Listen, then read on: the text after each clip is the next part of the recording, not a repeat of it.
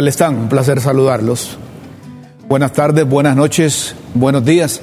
Hoy no, hoy no me contó aquel que dice, siempre cuenta, uno, dos, tres, vamos al aire. Y, y- Hoy no, hoy no escuché, hombre. ¿Cómo están ustedes? Muy bien. Qué bueno saludarlos directamente desde la capital de la República de Honduras, que lo conforma el municipio del Distrito Central, Tegucigalpa y Comayagüela. Feliz amanecer a usted, con Dios siempre en vuestras mentes y en nuestros corazones. Los que están conectados, bienvenidos a Facebook Live. Los que están conectados a la página www.ltv.hn, bienvenidos en cualquier parte del mundo. Como bienvenido también aquí en el set principal de Críticas con Café, don Guillermo Jiménez. yo, yo- yo también, yo también te doy la bienvenida, Romulo. Bienvenido. Qué bonito poder empezar este día contigo y con nuestros televidentes que nos permiten, de nuevo, ser acompañados por ustedes. Y mira, eh, recibí una nota bien bonita de, ¿Sí? de- de Estados Unidos de cómo el programa eh, lo aprecian. E incluso um, alguien mandó un poema bien interesante en, en respuesta al diálogo que habíamos tenido ayer sobre cómo vivir los momentos de la vida y cómo uno determina eh, en vivir o no vivir, hallarle o no sentido a la vida, cómo eh, reinventarse y cómo reconstruirse en medio de las tormentas. Es bueno que la gente interactúe. Sí, sí. Ahora, que la, que la ahora, gente se identifique y que nosotros nos identifiquemos. nuestra, televidente Ara y su familia, una compatriota lúcida, inteligente, culta, que realmente está retroalimentándonos constantemente eh, nuestro programa. Lo mismo en, en La Esperanza, Mayra Noemí, Reyes y su esposo nos están viendo y constantemente nos están retroalimentando, Rómulo. Así que de nuevo reiteramos nuestra gratitud a tanta gente que nos, nos sigue eh, realmente. Y si nosotros vamos allá a donde está Ara, Ana y transmitimos el programa, ah, eh, yo, yo casi estoy seguro que Ara participa. Es más, algún día, si está bien contigo, podemos invitarla por Zoom. Es una compatriota muy culta y, bueno, la verdad que te sigue, te sigue a ti desde que estabas en, otra, en otro medio anteriormente. ah, pues por eso me cae bien esa mujer. Saludos, Sara. Sí. Quien la está pasando mal es, es Marvin Poncio. Marvin Ponce, ¿qué pasó con Marvin? Que Marvin Ponce- es que la otra vez me dijeron, oye, me Rómulo, y ese que está con vos ahí me dices Marvin Ponce. ¿Por qué le digo yo?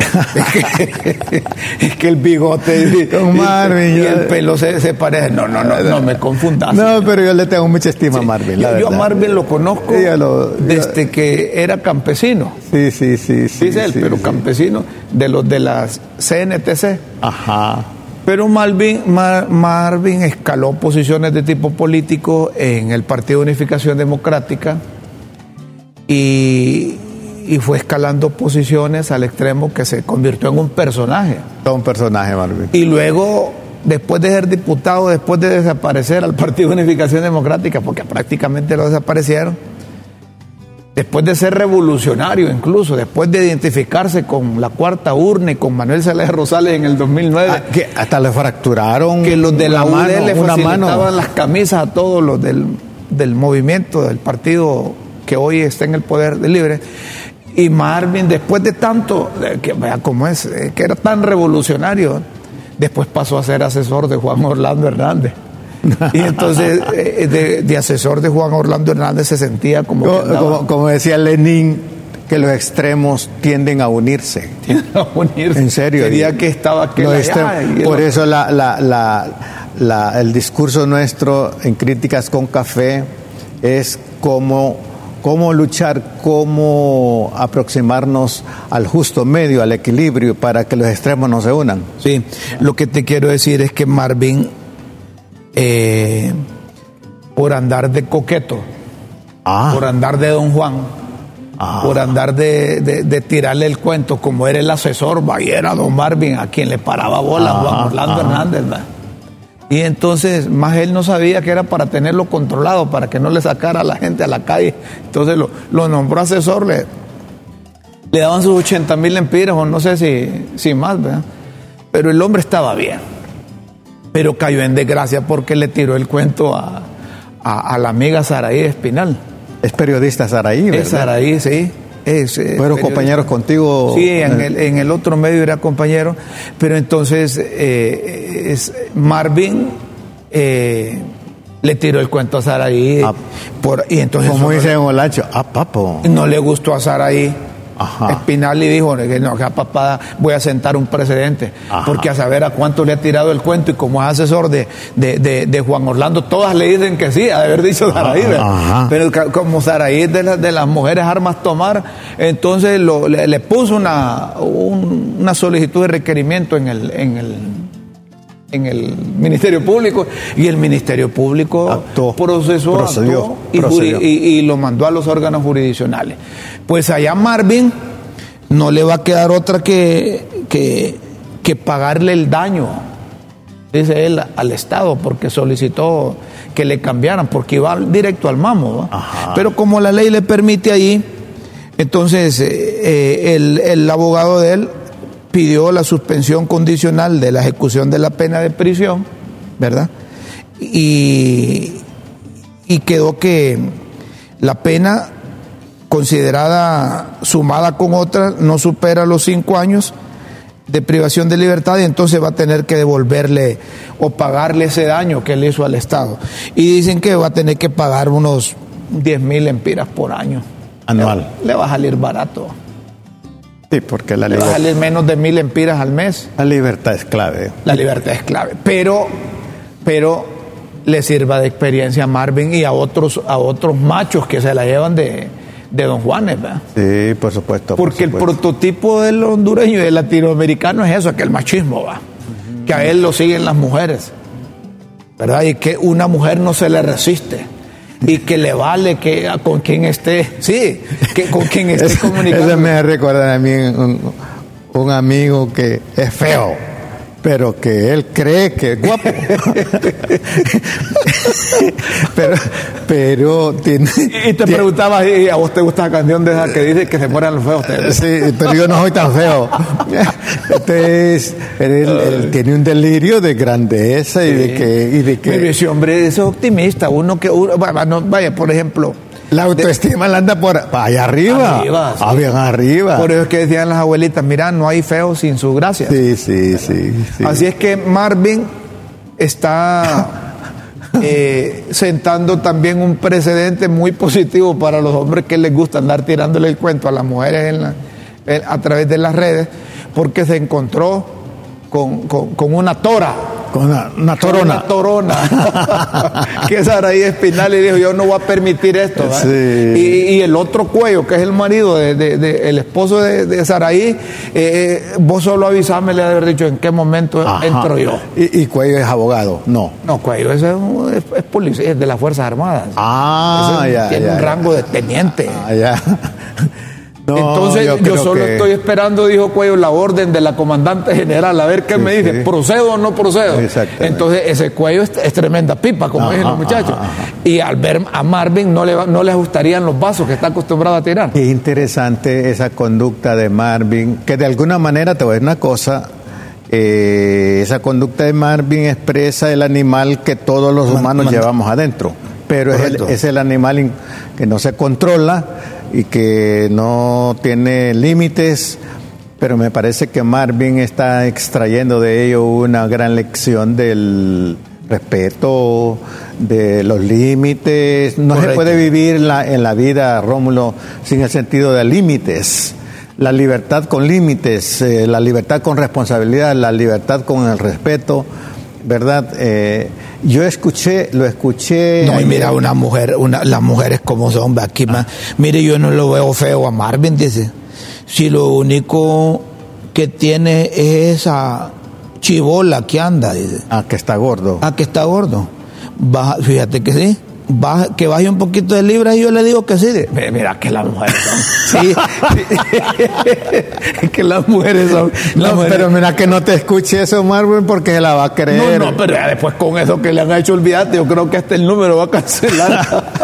no, pero me, entiendo que Saraí y que es toda una dama y Marvin han, conciliado, ¿no? se supone que los abogados llegaron a eso porque el objetivo no era meterlo preso. Eh, sino que el objetivo como sentar un precedente, y felicitamos a Saraí también por, por, esa madurez ¿verdad? Ya está viejita. Que, sea su lugar.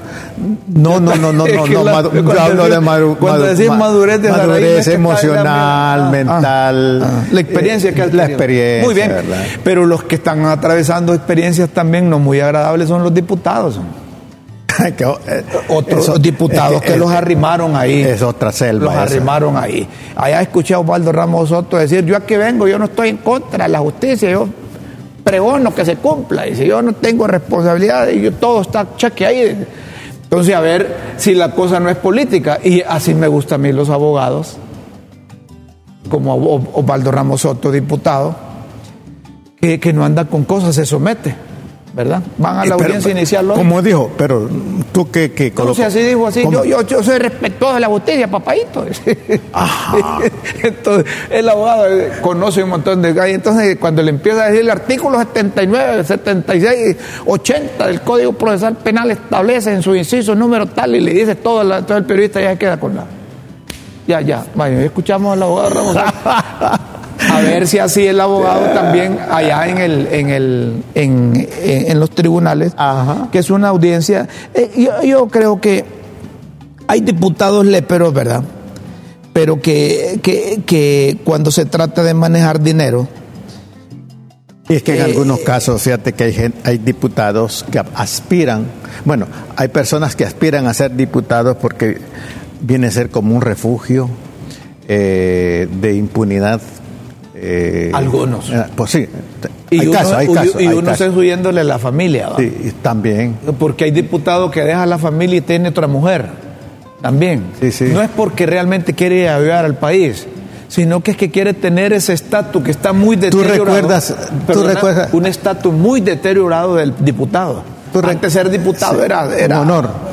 Por ejemplo, yo conozco a, a, a Chedrani, Alberto Alberto Chedrani no es, no es capaz de agarrar eh, dinero del Estado. Porque Alberto yo lo conozco desde que era jugador de la España. ¿Él es diputado por qué partido? Diputado nacionalista por Cortés. Pero es honrado. Es honrado, yo lo conozco. Yo, yo, yo sí, yo, metería las manos. Eso te iba a preguntar si Yo metería las manos por Alberto, porque es que lo conozco. es como que me dirían a mí, eh, Guillermo es ladrón. Un momento. No, no, no. Yo conozco a ese hombre. Y tiene dinero. Que, yo sepa, dice. Que yo sepa. que yo sepa no deja huella. adelante, doña Chila. Ay, doña Chila no anda con cosas. Gracias. Gracias, doña Chila. Sí, muy, muy amable. Gracias. Sí, cafecito puro. Cafecito puro. Sí, traído de, la, de, Marcala. De eh. Marcala. Mira, a propósito, allá ando en, en el vehículo que te lo voy a dejar, lo voy a dejar aquí para críticas ¿Café con café, café Don Napo. Don Napo. Don Napo. Bueno, ¿verdad? Le estamos dando la propaganda y gratis a Don Napo porque hay que, hay que, hay que promocionar los emprendedores. Eh, de eso se trata, de eso se trata. ¿Y Don Napo dónde está? Bueno, es de Marcala. De Marcala, ah, Marcala. Es de Marcala. Y eh, así como Don Napo, hay otros productores que están procesando café en Marcala. Café maravilloso ¿verdad? Eh, la familia Reyes ahí en Marcala también procesa café, ¿verdad? Y otros. Seguimos el con. El doctor Sorto procesa café que se llama. El, el café que produce el doctor Sorto se llama. Eh, doctor Sorto me suena. Sí, Rodolfo Sorto. ¿Eh? Sí. Macanudo, café macanudo. que es una frase, sí, una palabra, una palabra coloquial. Ese, es como ¿cómo está vos? Macanudo. Macanudo. Sí. Eh, otros más actualizados, más viejos, de cómo está vos pijudo. Es pijudito. pijudito. Eh. Así como dijo la lora. Así como dijo la lora. Había una lora que solo decía pijudito. Pero, pero que el, el, el español qué rico es, ¿verdad? Cuánta riqueza para Eh, cuántos eh, sinónimos. Sobre todo el, el- sobre todo cuántos el lenguaje- sinónimos, sobre todo el Qué lenguaje maravilla. coloquial, que si no hay que perderlo.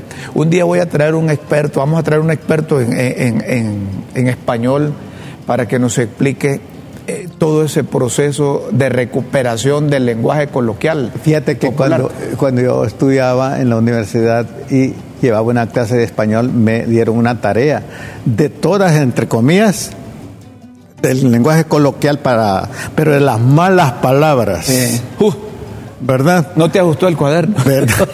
y me fui al mercado. Correcto. Y no me gustó, No te la gustó. lista. Vamos a otro tema. El exárbitro Mario Moncada, Godoy, hermano de Rixi Moncada, la secretaria de Finanzas, está ahí en, en, en- en Codeporte, Codepor se llama. Entonces Mario, Condepor, perdón. Entonces Mario Moncada también fue citado. Y fue citado, dice, con el fin de que rinda declaración por contra delitos comunes. Es ahí, que dice allá la, la- el acta de citación? Que está, ¿cómo dice? Acercarla más ahí, Nelson. La acercar ahí más el acta. A, ver, correcto. Ese es, eso, es, eso es algo que, que, que este Mario dice diligencia practicada conforme a lo establecido en los artículos 273, número 1 y 274, el cual será, bueno, la Dirección Policial de Investigación, ubicada en Pereré, Pereré, a través del Departamento contra los Delitos Comunes, cita legal y debidamente y debida forma al ciudadano Mario Antonio Moncada Godoy, identidad número Padreré Pereré, con el fin de rendir su declaración en calidad de, de sospechoso. Debe presentarse el 28 de julio. Hoy es 20 qué? 27. Y mañana 28. Mañana, mañana tiene que presentarse.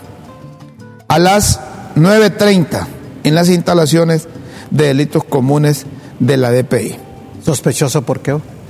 Ah, por aquella agresión de, de Narrala, hombre. ¿Te acordás que Narrala llegó allá a, a la Condepor ahí, o lo que antes era Conapé? Pe- pero está- y, y- y entonces llega- le echaron la chusma. Estás, estás- está siendo citado porque él es sospechoso Por de que levantó la- a la gente. por ese delito.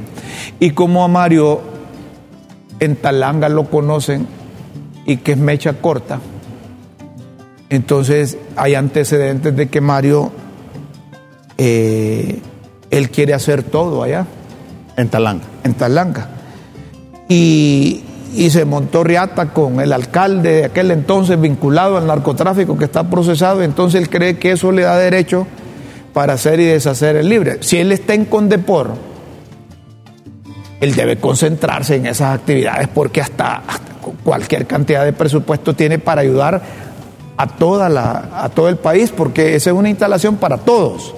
Las actividades de Mario Moncada deben ir encaminadas a ayudar a, a- a todo el país, no solo Talanga. Pero Mario se cree allá en Talanga, dicen, como un presidente pequeño Ah, bueno. que, que, que, que incluso eh, ahí, ahí tenés un, un Facebook, ¿verdad, ¿verdad, Nelson?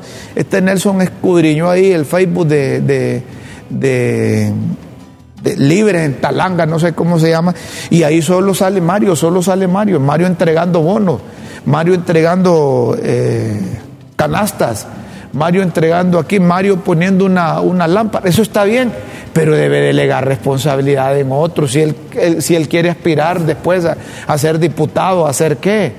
Ma- Mario fue pleitizo en la Comisión Nacional de Arbitraje. Ah, tú lo conoces bien.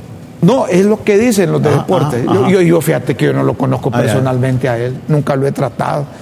Pero lo que la gente dice es que Mario es mecha corta, que Mario es pleitista, que Mario se insulta con cualquiera. Y entonces que no descartan que Mario esté detrás De, de este. de, De, ese, de de ese ese bochinche, hecho. de ese bochinche que le hicieron a Narrala, al designado presidencial Salvador Narrala, que lo sacaron carrera, porque estuvo, estuvo en esas instalaciones. Entonces, Mario, si, ese, si esa es la conducta de Mario, nosotros quisimos hablar y yo le mandé un mensaje, conseguí el teléfono y, de un solo me mire, yo no estaba en el país, me dijo. Ah, bueno, no, pero no hay problema. Hay, hay, cuando tenga tiempo de. Bueno, ahí aparece, mira, Mario haciendo esto, Mario haciendo lo otro. Y, y, mira, llega, llega, dice que él a huevo, dice, puso un gerente de Banadesa allá en, en Talanga. Y rápido le renunció un muchacho porque no tenía capacidad. Lo mismo puso allá otro de la ENE en Talanga, dice. ¿Verdad? Tampoco le dio, le dio bola. Allá andaba peleando, dice aquí un mensaje, por un maestro de Proeco, directora eh, municipal de Proeco. Y todo aparece allí, proyección Partido Libre, pero esa proyección Partido Libre solo es Mario. Yo creo que Mario no tiene necesidad de que le estén sacando estas cosas ahí, hombre, en Talanga. ¿sí? Él tiene otro nivel ahora que está ahí en, en Condepor o Condepor. Bueno, mira, conozco algo a Mar, de ¿Vos lo conoces? ¿Vos lo has tratado? Yo nunca. Yo lo he tratado. Eh, puedo decir por lo menos unas dos cosas de él. Uno que es un hombre incansable para trabajar en política, por lo menos en esa zona de Talanca. ¿Para pelearse? No, para trabajar, para, para, trabajar. Antes de todo este, de este hecho, ¿verdad? Eh, que, le ha que, que está pasando, que es mecha corta, he oído también, ¿verdad? Y, quizás eh, pueda controlarse para que, porque Mario es un hombre joven y puede reivindicarse controlándose, autocontrolándose, porque si uno no tiene límites emocionales, eh, se cruza fronteras que no, le, no, debe cruzar, ¿verdad? y, debe establecer una diferencia, Mario Moncada, no está tratando con árbitros. ¿Verdad? No está tratando con árbitros. Si allá estaba, si ella estaba acostumbrado a, manipular los árbitros de Tralanga, los árbitros de Tegucigalpa, o con jugadores, no está tratando con jugadores. Es que mira, la, eh, eh, eh, perdóname, es que hay que establecer diferencias entre estar entre políticos, sean estos léperos, pícaros, bandidos, delincuentes, ladrones, corruptos, y estar entre jugadores o árbitros, esa es otra cosa. es lo que Narrala no pudo, no pudo establecer muy bien la diferencia entre ser presentador de, televisor, de televisión y ser un aspirante a la presidencia de la República. Esas diferencias hay que establecerlas porque en política o en la generalidad del pueblo hondureño habemos unos que sabemos leer. Entonces no se debe tratar a todos como ignorantes. Y quien trata a alguien como ignorante es más ignorante él, ¿verdad? Y si estas cosas están sucediendo con Mario, yo no lo conozco, pero tú lo has tratado, entonces le sugerimos aquí, él, es funcionario. Él es funcionario. Él es funcionario y como funcionario, los hondureños y principalmente los de Talanga tienen la obligación de exigir que tenga mejor comportamiento en todo. No se trata de echarle la chuma o de echarle la mancha brava o de echarle activistas a alguien para demostrarle que tiene poder político porque eso acostumbran aquí en el país. Bueno, si no, miren ustedes a Russell Tomé, hombre. Miren, Russell Tomé, Russell Tomé aparece en la lista Angel, ¿verdad? Sí. Y Russell Tomé, ¿qué es lo que hace? Allá busca a los activistas que quizás no saben de qué se trata la cosa y allá les dicen, miren, a mí son los grupos fácticos o los grupos de poder, o son, son los banqueros, son los que tienen pistos que me meten en esa lista. Bueno, yo, yo, yo quisiera decir algo sobre Mario. Yo te lo digo con mucho, con mucha ternura y respeto, Mario. Tú tienes mucho futuro político, político por delante. Eh, eh, sé tu esfuerzo y tu amor a Talanga, pero como dice Rómulo, eres ya un, funcionario eh, a nivel nacional y eres humano, tanto como nosotros que estás expuesto a la vanidad, a la arrogancia, a, ser, esclavo de los, de los instintos, de los impulsos, de ese hombre animal que todos llevamos. Entonces, yo no aconsejo a nadie, sino manera de reflexión, eh, que, que, hagas un alto, porque tienes todo un futuro por delante. Muchos creemos en ti y queremos lo mejor para ti. Ojalá que no vuelva a suceder. Sí, y, Si vos estás en tu casa y en tu caso hay un bochinche, estés o no estés, vos sos responsable de lo que pasa en la casa. Independientemente de que vos digas que estabas afuera o que estabas donde el vecino estaba en otro lado. Máxime si es una institución. Entonces lo que hace la DPI es correcto, llamar al, al, gerente. Al mero mero. Al mero mero a ver qué fue lo que pasó, porque, porque si sucedió ahí, esas instalaciones son grandes. Si sucedió esto contra Narrala y usted tuvo diferencias con Narrala en el pasado en Talanga, si usted se insultó con él, le dijo, eh, aquel le dijo árbitro corrupto, el otro le dijo que, que, estaba arrepentido de andar con él, porque eso también... Y la altura, el temple de un funcionario eh, se mide que aún se mide que aún teniendo la posibilidad de vengarse de algo, se miden la capacidad de perdonar y de superar eh, eh, esas pequeñeces, ¿verdad? Porque, como decía aquel proverbio, que una cosa pequeña, una mosca muerta hace ver el perfume del perfumista, así una pequeña locura al que es estimado como sabio y honorable. Y ojalá que, bueno, que lo de sabio y honorable es, es una aspiración que todos tenemos, espero, Rómulo es una aspiración. Correcto. Una aspiración. Correcto. Cuando tú mencionas después eh, a, Russell Tomé, entiendo yo que vas a pasar, se va a pasar a algo, algo sobre eso. No, es decir, estamos comentando y también producción tenga ahí eh, la, la capacidad de movilización. Lo que queremos decirle a los políticos, que en Honduras nos conocemos todos.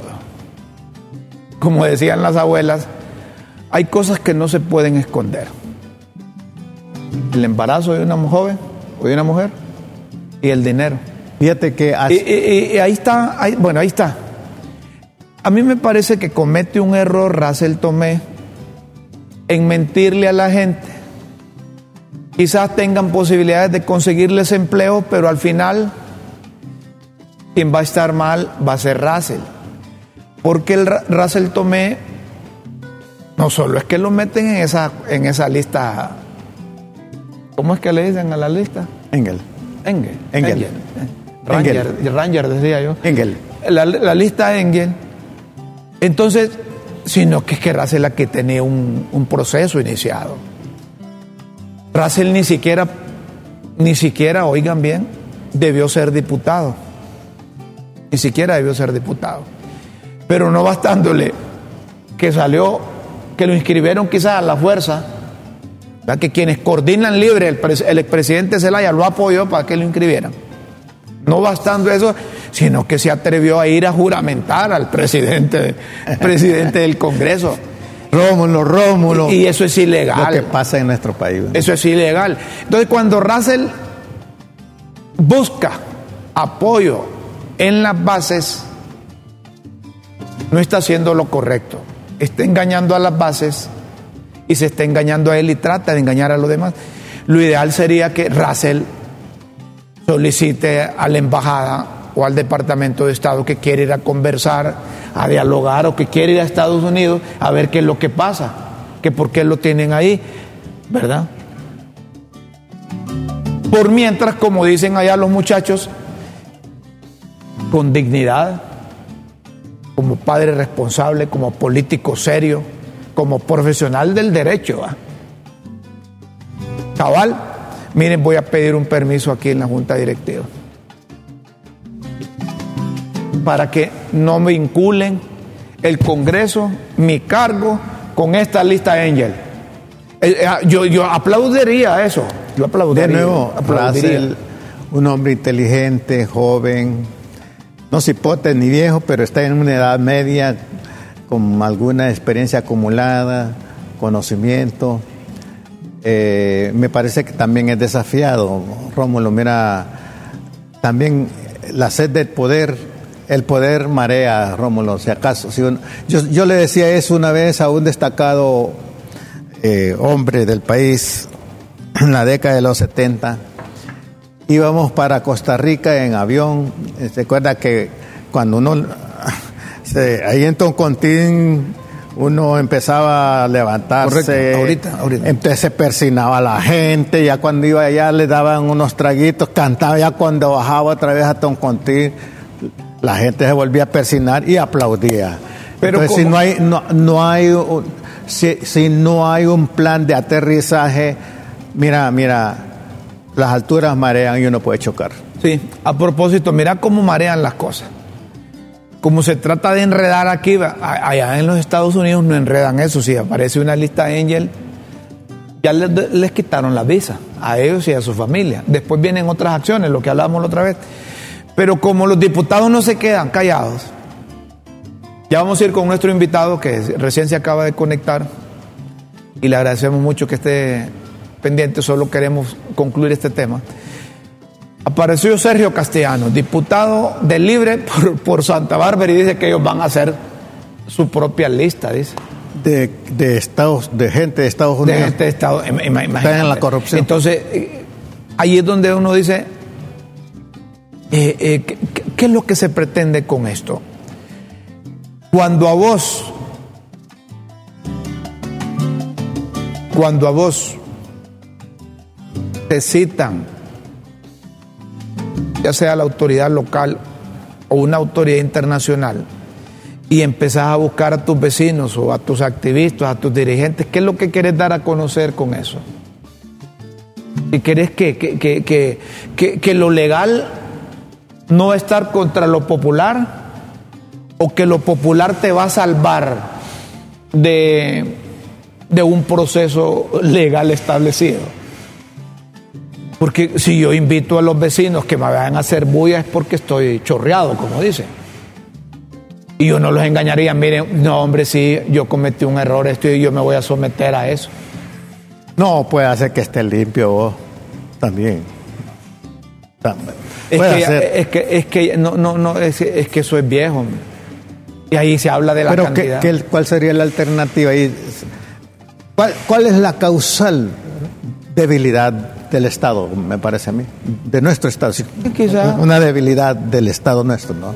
A nivel de cuestiones jurídicas, porque si fuera un Estado fuerte no tendría por qué acudir a Estados Unidos, ni a ningún país, ¿verdad?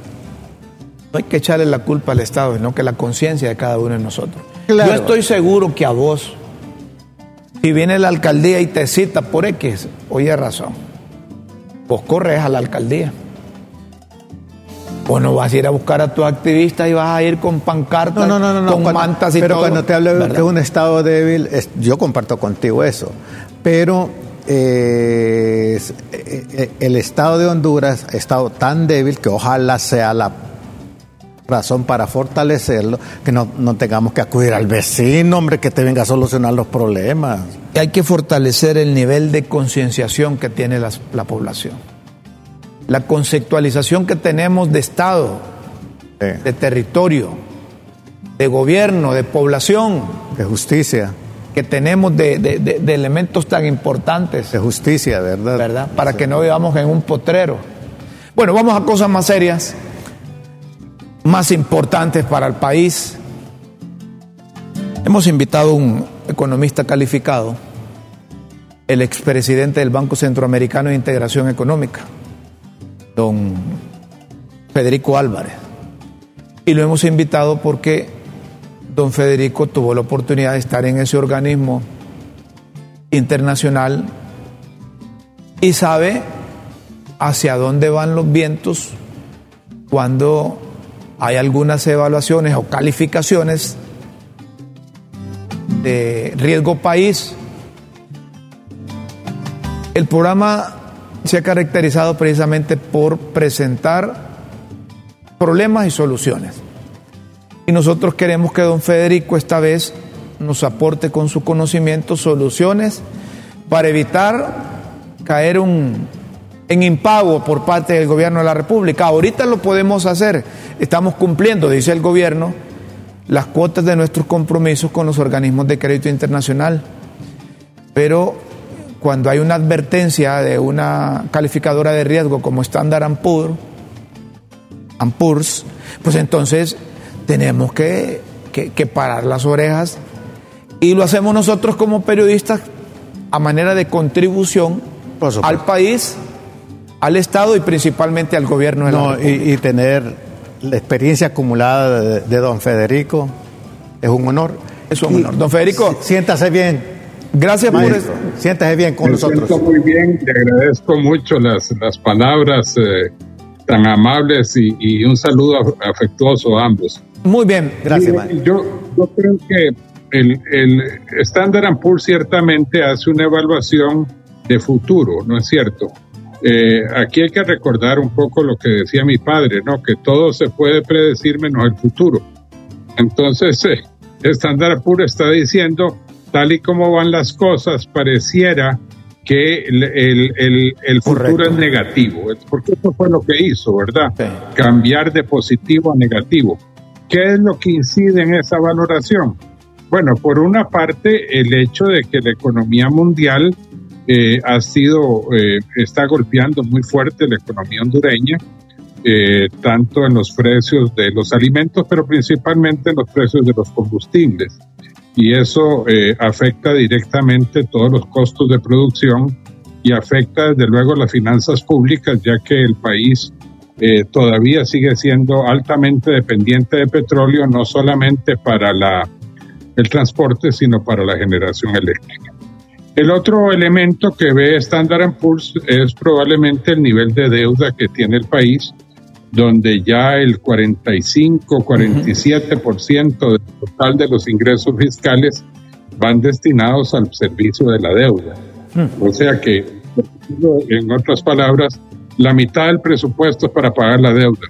Si usted a esa, a esa mitad, a ese, a ese 45%, digamos, le suma lo que representa la carga de la partida de sueldos y salarios, se vio incrementada fuertemente por el gobierno anterior, porque si usted recuerda, el gobierno anterior incorporó como empleados permanentes a todos los empleados que estaban por contrato, y eso tiene una carga muy fuerte sobre el presupuesto.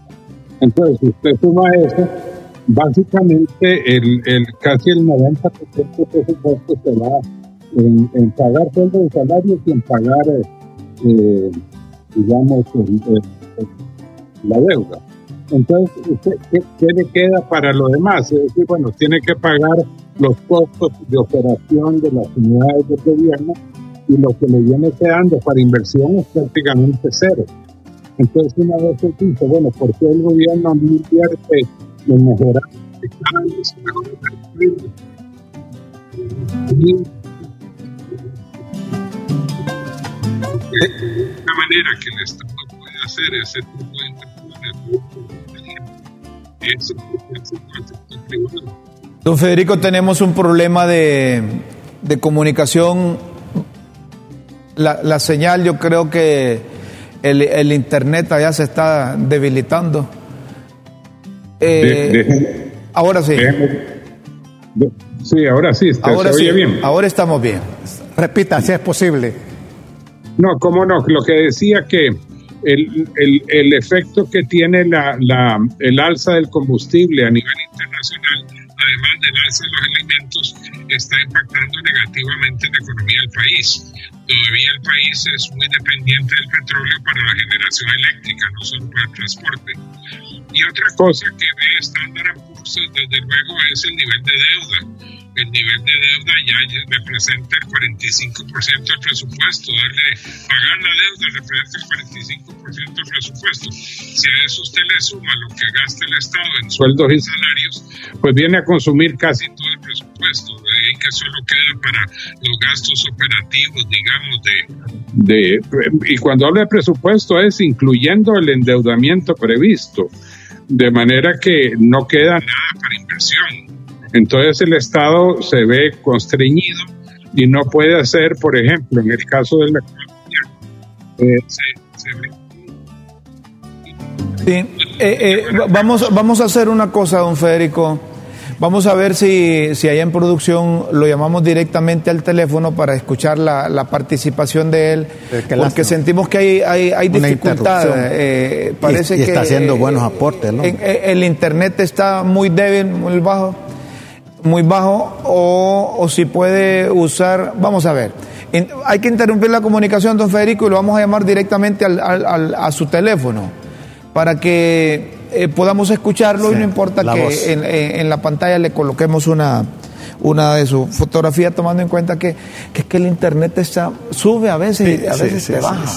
Y, y, las compañías también te, te, venden determinada cantidad y no te dan el... el y, y, recuerda que tenemos a una autoridad... Eh, histórica en el país como Federico Álvarez. Sí, sí, y que vale la pena aprovecharlo. Porque es importante porque él es técnico. Claro, Él es técnico y, los aportes que hacen eh, los economistas, principalmente sin ningún interés más que, que, la parte eminentemente técnica, económica y financiera, son importantes porque... Eh, podrían tomarlo o retomarlo quienes toman las grandes decisiones del país. Cuando, cuando a vos te dicen... El conocimiento ilumina, hermano. Cuando a vos te dicen que el 45, el 47% del ingreso de Honduras se va a ah, pagar, eh, más los gastos, entonces ¿qué, qué, cantidad te queda? Ajá, y, la gente le engancharon que cuando llegue un nuevo gobierno le van a dar empleo. Sí. Ajá, y encima el gobierno anterior... Pero te digo, el conocimiento ilumina y un, un destacado profesional como don Federico, bueno, esas cifras son escandalosas, la verdad. Porque no le queda al gobierno eh, eh, eh, forma. Es decir, si, si hay estándares internacionales que a los países les establecen determinado porcentaje del Producto Interno Bruto que van a utilizar para, para endeudarse, y eso ya toparon, ya no les queda espacio para jugar, entonces estamos en un mayor problema. Estamos en un mayor problema porque la capacidad de, endeudamiento eh, quizá ya esté. El problema es que ese endeudamiento no fue, este no fue bien administrado, no fue bien dirigido. Porque miren, tanto recurso que debemos. Y si hacemos una operación matemática práctica, lo que debemos y lo que invertimos no, no, no, no concuerda. No, no, no. No, no, no, no, no va pues. Entonces, ¿qué? Que muchos recursos... Como dicen, no calza, no, no cuadra. No cuadra. Muchos recursos se lo echaron a la bolsa izquierda. Y entonces... ¿Y por qué no en la bolsa derecha? Eh, en la derecha no, porque es que la izquierda es donde le esconden, porque a la derecha pasan usando la más seguida.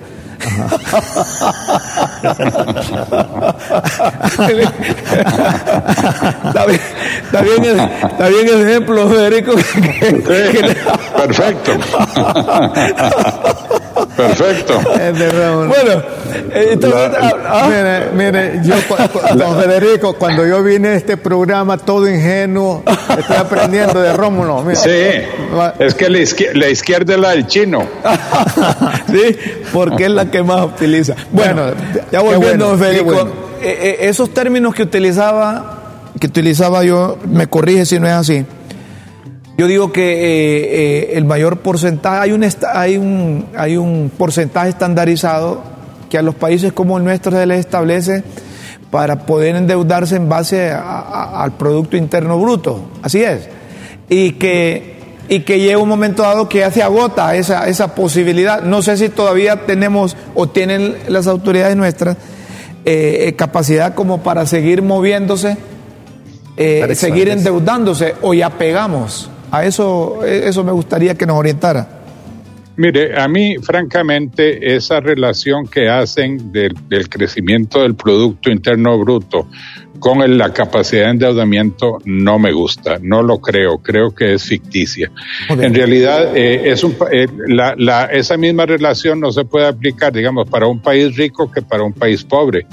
Los Estados Unidos se sobreendeuda todo lo que quiera y siempre va a tener capacidad de pago, sobre todo porque las deudas se pagan en dólares, entonces no tiene problema de deuda externa, en realidad todo es deuda interna. Pero para un país como Honduras, decir que se puede seguir endeudando cuando ya la mitad del presupuesto se va en pagar eh, eh, la deuda y cuando tiene que pedir prestado para cubrir el déficit fiscal todo el tiempo, eh, ¿a, ¿a, dónde vamos a parar? Si eso, eso no tiene, no tiene, no tiene límite. Hay que tener presente otra cosa, Rómulo, que es muy importante.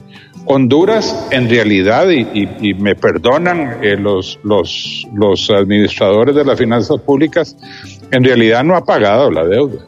lo que ha hecho es conseguir préstamos para pagar la deuda, pero no ha salido de un esfuerzo nacional, me explico. Entonces, eh, al final del día es, estamos pagando la deuda con más deuda y con deuda ampliada para, para poder seguir trabajando. Entonces, esto es un, es un, no tiene límite, pues, es un círculo sin límite. Por eso es que a mí la relación esta no me gusta, porque un país que está sumido en la pobreza, que tiene un desempleo tremendo, que, que, tiene un proceso inflacionario, digo, ¿cómo se va a seguir endeudando? A mí me parece que ya alcanzamos ese límite y lo sobrepasamos. Y tenemos que hacer una reestructuración del presupuesto para bajar gasto y tenemos que crecer en la generación de riqueza para tener más impuestos y poder atender los compromisos que ya tenemos. ¿Por qué si eh, eh, la, la varita, si puede utilizar el término mágico, es bajar gastos, reducir los gastos. Los economistas del gobierno y el mismo gobierno, quienes dirigen este barco, lo saben. ¿Por qué no lo hacen? Bueno, porque es sumamente difícil hacerlo, porque volvemos otra vez, ¿dónde radica el gasto? El gasto radica en pago de la deuda. ¿Cómo, cómo reduce ese gasto usted? Eh, no endeudándose más. Bueno, entonces tiene que reducir el presupuesto, pero, pero no es que puede dejar de pagar lo que ya debe. Entonces, ese gasto no lo puede reducir. Puede impedir que siga creciendo, pero no lo puede reducir eh, en este momento. Y el segundo gasto importante es deuda, eh, eh, pago de salarios. Entonces, ¿cómo se reduce el pago de salarios? Despidiendo gente. Bueno, pues sí, habría que. Eh, antes se reducía quitando los empleados por, por contrato. El gobierno anterior dejó amarrado este gobierno al incorporar toda esa gente como gente permanente. Entonces, despedir gente también es caro, porque usted tiene que pagar prestaciones, entonces tiene que endeudar para eso. Entonces, es una situación bastante difícil. Claro que siempre hay márgenes, pero son márgenes, digamos, pequeños los que usted puede hacer.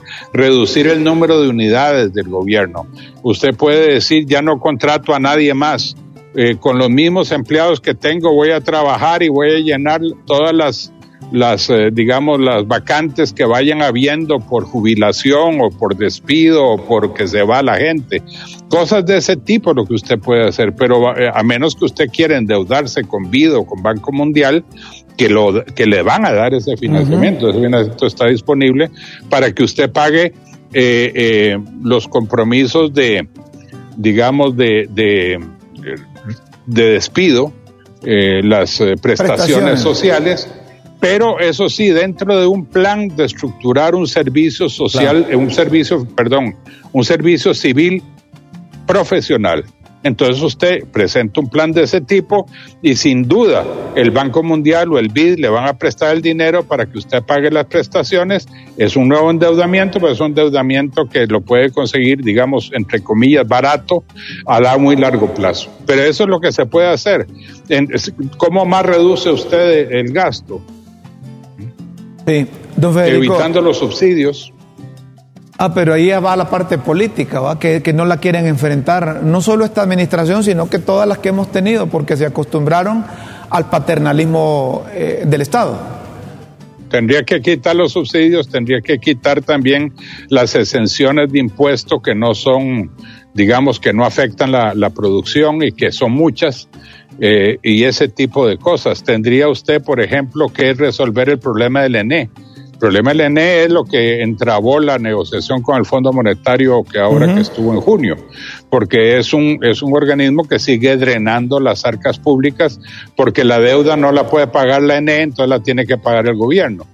Pero ¿cómo resuelve el problema el ENE? Bueno, tiene que renegociar de una forma eh, efectiva con los... Eh, que lo están haciendo, pero todavía no tienen resultados, con los generadores, con generadores de electricidad. Sí. Don Federico, hay una pregunta que a mí me han me encontrado ahí y, me han puesto, como dicen, en jaque. Rómulo, ¿qué produce el Estado? Me dicen. Entonces fíjese que yo no le supe, no le supe contestar, pero como usted es economista, yo le, yo le pregunto, gastamos tanto, pagamos salarios, pagamos esto, pagamos lo otro, subsidio por aquí, pero ¿qué produce el Estado en sí? No, el Estado no es productor. Eso hay que tenerlo claro. La riqueza la genera el sector privado Por eso es que es tan importante eh, eh, establecer las condiciones favorables para el sector privado. Y, ¿Y cuáles son las condiciones favorables? Descansan en una sola cosa, fíjese, Rómulo, descansan en la confianza. Si el sector privado no tiene confianza, no invierte. Tan sencillo como eso. En este momento, el, el, sector privado pareciera que está esperando una clara definición del gobierno eh, para poder invertir, porque la inversión está parada. Entonces tiene que haber un, un, una Corte Suprema de Justicia electa sin intervención política y tiene que haber un, unos, unos tribunales que den una justicia efectiva y tienen que haber reglas claras y, y, tiene que haber confianza en que el gobierno va a respetar las libertades económicas del sector Muy privado. Bien. De otra manera, el sector privado no invierte. Muy bien. Gracias, don Federico. Siempre es un placer hablar con usted. Gracias un millón por... de gracias. Y un saludo a ambos, ¿ah? muy amables. Muy bien. Gracias por darnos luces. Don Federico Álvarez, expresidente sí. del Banco Centroamericano de Integración sí. Económica de Honduras, con todas estas cositas que hay, más la lista Angel, más lo, ese mecanismo de elección de la Corte Suprema de Justicia. Yo te pregunto a vos y le pregunto a los televidentes, a quienes nos siguen por Facebook Live por las redes o los que están conectados en la página, iremos a aprobar la cuenta del milenio. Pues le decimos adiós a él. Yo, yo, no sé cuáles serían los requisitos para aprobar o desaprobar. Es que uno de los requisitos fundamentales por los que no lo aprobó la administración anterior es por la corrupción. Sí, sí.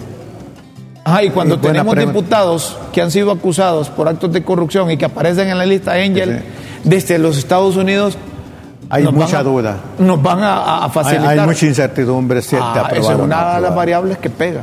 Y mira, eh, don Federico ha hecho algunos aportes que ha descrito, nos ha dado una descripción anatómica de la situación económica y los desafíos, ¿verdad?, que dan luces para los funcionarios, para el gobierno de Doña Xiomara. Muy bien, Federico, parece a mí. don Federico dice que saludo muy afectuoso. Bueno para, para ti. Igual, digo, Antes de despedir el programa, ponernos ahí, por favor, si tenés ahí, es que este Nelson es experto en esa cosa. Yo so, solo, solo mencionos aquí, rapidito lo tiene ahí. Completo. Es completo, es, es, es, un toro completo. Eficiente. Eficiente, Nelson. Qué, qué, bonito. Ahí te vamos a conseguir un aumento de salario, no te preocupes. Gracias, Nelson. Nelson, ponernos ahí a don Luis Redondo, quien dirige el Congreso. Esa parte que dijo que, está dispuesto a discutir con quien sea en base a lo que se está haciendo ahí en el Congreso. La ley que se aprobó de la Junta Nominadora para escoger los nuevos miembros de la Corte Suprema de Justicia. ¿Lo escuchamos? ¿Lo tenés ahí? Don Luis Redondo. Cuando yo escucho a quien dirige el, eh, eh, la Junta Directiva del Congreso decir esto, hablar de legalidad, de honestidad, hablar de respeto a la ley, de respeto a la constitución de la República, solo me regreso a enero. Esto es lo que dijo Luis, Luis Redondo.